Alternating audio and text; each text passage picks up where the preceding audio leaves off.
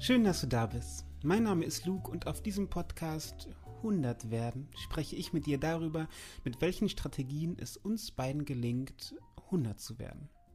Dabei basiert mein gesamtes Konzept auf meinem selbst errichteten Fünfeck der Gesundheit.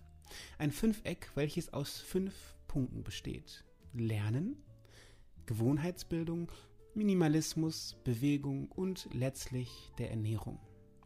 Dieses Fünfeck habe ich in der ersten Staffel mühsam und intensiv errichtet und bearbeitet. In dieser, also der zweiten Staffel, wird es ausschließlich um das Thema Ernährung gehen. Nachdem ich dir bereits gezeigt habe, wie ich in meinem geliebten Edeka Driller einkaufe, was ich an einem Tag esse, um die 100 zu knacken und welche Lebensmittel unsere Zellen dazu befähigen, uns vor dem Altern zu schützen, Stichwort ORAC-Lebensmittel, möchte ich mit dir heute mal wieder etwas reisen. Ich möchte mit dir an einen Ort reisen, an den ich damals wohl überwiegend wegen der authentischen Hip-Hop-Ketten, Baseball-Caps und der sonnigen Beach-Atmosphäre gereist bin. Wohingegen ich heute wo eher dorthin reisen würde, um mir den Lebensstil einer ganz bestimmten Bevölkerungsgruppe dieser Welt anzuschauen. Also, wohin geht's? Lass uns die Koffer packen, ein Taxi zum Flughafen nehmen, schauen, wann genau unser Flieger startet, einchecken einsteigen und losfliegen. Losfliegen nach Kalifornien, USA.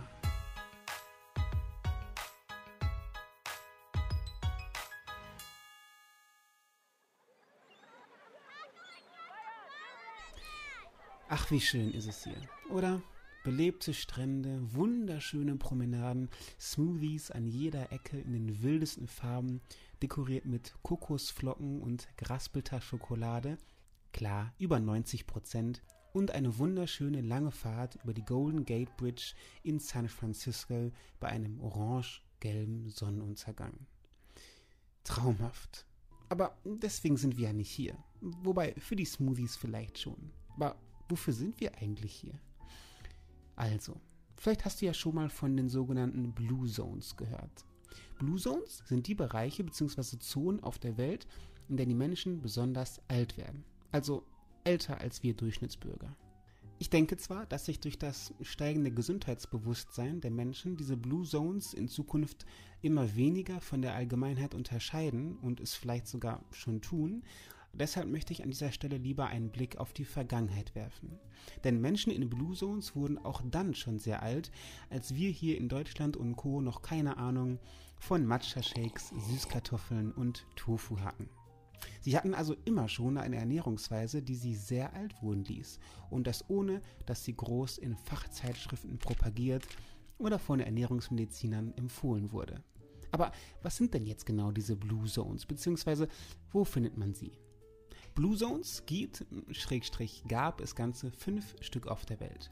In Okinawa, Japan, Sardinien, Italien, der Nicoya-Halbinsel in Costa Rica, in Ikaria, Griechenland und, diese Zone schauen wir uns heute besonders an, in Loma Linda, Kalifornien, USA. In Loma Linda lebt eine Gruppe von Menschen, die sich Sieben-Tages-Adventisten nennt. Die Sieben-Tages-Adventisten sind eine Glaubensgemeinschaft der protestantischen Kirche. Für uns jetzt nicht so relevant, sollte aber, denke ich, wenigstens mal angesprochen worden sein. Viel interessanter hingegen ist das Phänomen, dass diese Gruppe von Menschen nicht nur besonders alt wird, sondern vor allem äußerst selten an Zivilisationskrankheiten stirbt. Zum Beispiel an Zivilisationskrankheiten wie Bluthochdruck, Herzinfarkte, Schlaganfällen und Übergewicht. Natürlich darf man an dieser Stelle aber nicht den allgemeinen Lebensstil, der in Verbindung mit einer besonderen Langlebigkeit steht, außer Acht lassen.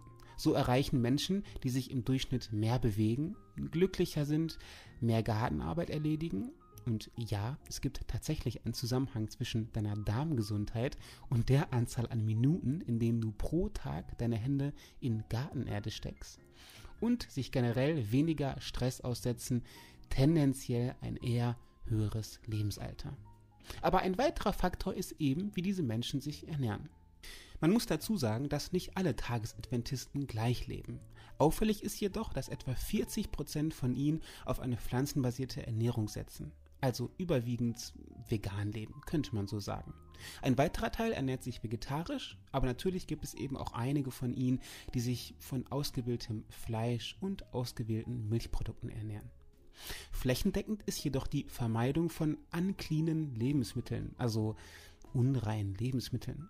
Hierzu zählt zum Beispiel Alkohol, ähm, Tobacco, Drogen, verarbeitete Produkte, zum Beispiel sowas wie Fertiggerichte und Fastfood und unter einigen sogar auch Koffein. Dieser Ansatz erinnert mich sehr an meinen Hausarzt, der mir vor einigen Jahren Folgendes sagte. Luke, weißt du was? Wenn es um Ernährung geht, sage ich meinen Patienten immer nur einen Satz. Ist einfach kein Scheiß. Auch wenn der Begriff Scheiß sehr ausdehnbar ist, denke ich, macht diese Aussage im Kern schon sehr viel Sinn. Jeder von uns könnte sich spielend leicht ein paar extra Jahre auf sein Lebenskonto gut schreiben, wenn er aufhören würde, alles industriell gefertigte aus seinem Speiseplan auf ein Minimum zu reduzieren. Also Chips, verarbeitetes Fleisch, Süßigkeiten, sowas. Die Frage, die sich jetzt natürlich stellt, ist, wie sieht es denn mit Fleisch wirklich aus? Ich meine, schließlich essen auch eine der sieben Tagesadventisten regelmäßig Huhn, Rind und Fisch. Nun ja, erstaunlicherweise leben die Adventisten im Durchschnitt zehn Jahre länger als der Rest der USA. Egal, ob sie vegetarisch, Fleisch oder Veganer sind. Dies ist also schon mal ein Beleg dafür, dass selbst wenn du nicht auf Fleisch verzichten möchtest, du durch das alleinige Verzichten von Scheiß dein Leben in die Länge ziehen kannst. Allerdings ist an dieser Stelle auch anzumerken, dass die Adventisten, die Fleisch essen, im Durchschnitt deutlich weniger essen als wir. Punkt 1. Und Punkt 2, verarbeitetes Fleisch wie zum Beispiel Wurst, aber auch Schweinefleisch nur sehr, sehr selten auf dem Speiseplan steht. Denn so ist es doch ein gewaltiger Unterschied, ob du einen basketballgroßen Salat mit Hähnchenbrust oder ein helles Brötchen mit Salami isst. Aber was passiert, wenn wir ganz auf Fleisch verzichten, beziehungsweise wenn die Sieben-Tages-Adventisten ganz auf Fleisch verzichten? Das Team von Lap Tai Li und Juan Sabate, sorry für die Aussprache, fand heraus, dass diejenigen unter den Adventisten, die vegetarisch leben, im Schnitt bis zu 2,5 Jahre länger leben als diejenigen, die Fleisch aßen. Darüber hinaus fand man jedoch heraus, dass diejenigen, die neben dem Verzicht von Scheiß sich zusätzlich zu großen Teilen von vollwertigen pflanzlichen Lebensmitteln ernähren, also Veganer, am längsten leben. Übrigens auch weitaus länger als die damals so gesunden Okinawa-Japaner. Ich sage deshalb damals, weil Okinawa längst nicht mehr zu den Blue Zones dieser Welt gehört, seitdem etliche Fastfood-Ketten die Insel überschwemmten und die Menschen begannen, Fried Chicken in sich reinzustopfen. Das ist wirklich, wirklich schade.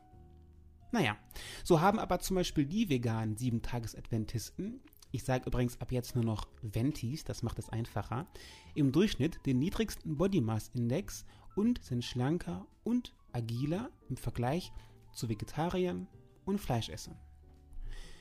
Ähnliche bzw. gleiche Effekte lassen sich auch bei Parametern wie Bluthochdruck und dem Blutzuckerspiegel feststellen. Ich meine, das Ding ist, eigentlich sind all diese Befunde nichts Neues.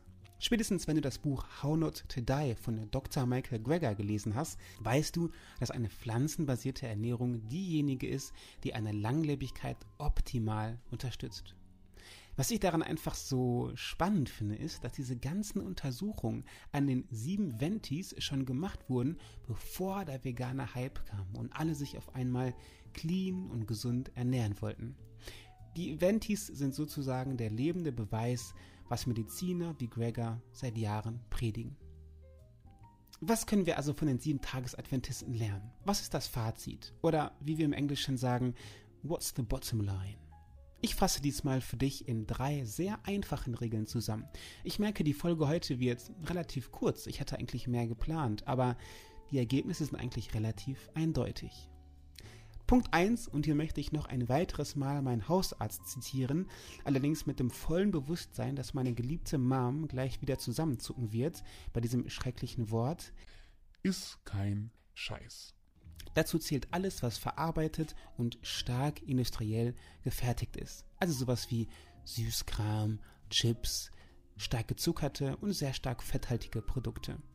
Versuch dir einfach immer die Frage zu stellen, ist das Produkt wirklich natürlich? Könnte ich das Produkt außer weniger Zusätze jetzt einfach so vom Baum oder vom Feld pflücken oder nicht? Natürlich trifft dies nicht auf jedes Lebensmittel zu. Denn Brot zum Beispiel muss verarbeitet werden, ist aber in der Vollkornvariante sehr gesund. Sojasauce wird ebenfalls stark verarbeitet, hat jedoch deutlich positivere Eigenschaften auf den Blutdruck als Salz. Auch Nussmus, wie zum Beispiel eine Cashew oder eine Erdnussbutter, ist sehr stark verarbeitet bzw. ist gemahlen, ist aber trotzdem noch ein sehr gesundes und sehr natürliches Produkt. Regel Nummer 2. Esse überwiegend pflanzlich und vollwertig. Es ist eigentlich relativ einfach. Obst, Gemüse, Nüsse, Samen, Vollkorn und Bohnen. Easy. Ich weiß, das klingt immer alles so unglaublich trocken, wenn man es liest. Aber denk doch mal an ein ähm, wunderschönes Pfannengericht.